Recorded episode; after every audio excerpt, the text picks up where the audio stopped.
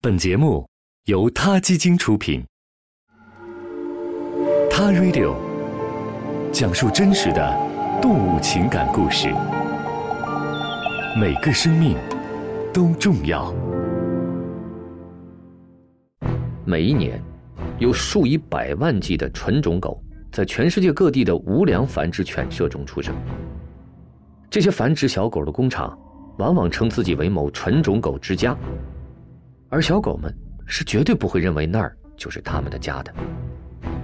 这些犬舍就像工厂一样繁殖小狗，让刚刚达到育龄的狗狗们一波接一波的生育。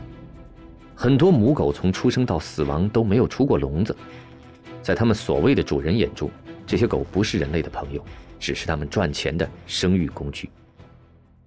美国著名的脱口秀主持人奥普拉。曾经做过一期节目，调查美国的纯种狗繁殖工厂。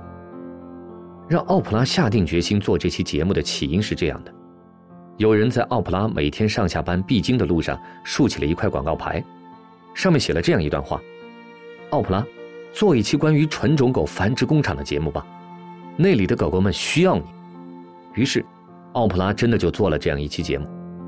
脱口秀的记者跟着这位竖广告牌的人来到当地的一家繁殖工厂进行了调查。记者去的时候带着的是纽扣摄像头，不容易被发现的那种，而大部分的狗带着的笼子就比狗的身体大那么一点点，而且全都是铁丝网做的，很多狗狗的脚掌都破了，还有的是把一个很凶的狗和一只很胆小的狗放在一个笼子里，一到吃饭的时间，凶狗就会护食。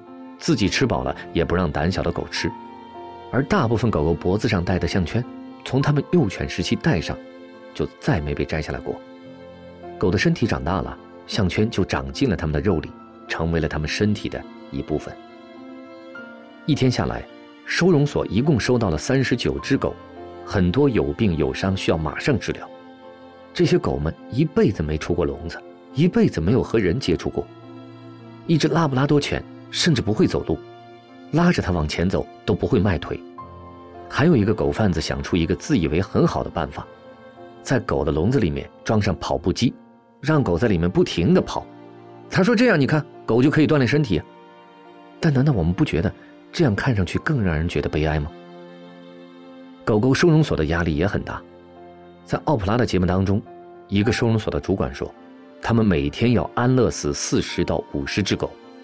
有的是因为咬人不适合被领养，有的是因为有不治之症，还有的就是因为收容所地方有限。他说他干了这么多年，已经习惯了，虽然心里也很难受。在从笼子到医疗室这短短的几分钟里，狗狗们还挺高兴的，摇着尾巴跟着兽医走。也许心里想着是不是要带他们出去玩呢？可他们怎么会知道，再过几分钟，他们的生命就到了尽头。其实，同样的事情在中国也很普遍，甚至可能更糟。完全禁止纯种狗繁殖几乎是不可能做到的，但至少我们可以为这些可怜的狗们做一些事情。如香港爱护动物协会 （SPCA） 多年来呼吁小型住家繁殖，为父母犬提供更好的环境。SPCA 还发起拒绝比格犬无良繁育行动，得到了两万五千名市民的签名支持。在此，我们也向香港爱护动物协会。SPCA 致敬。关于比格犬，我们也会专门的开一期节目，跟大家详细的讲述。作为个人，如果想养狗的话，我们也建议您去收容所里领养。内地也有很多宠物收容所，如旺旺喵屋孤儿院和 ARB 动物之友。这些收容所的狗狗们都已经得到了良好的救治，有的狗狗性格也特别好。如果您非对品种有要求，那么这些收容所里大约三分之一的狗，都是因为各种原因导致流浪的纯种狗。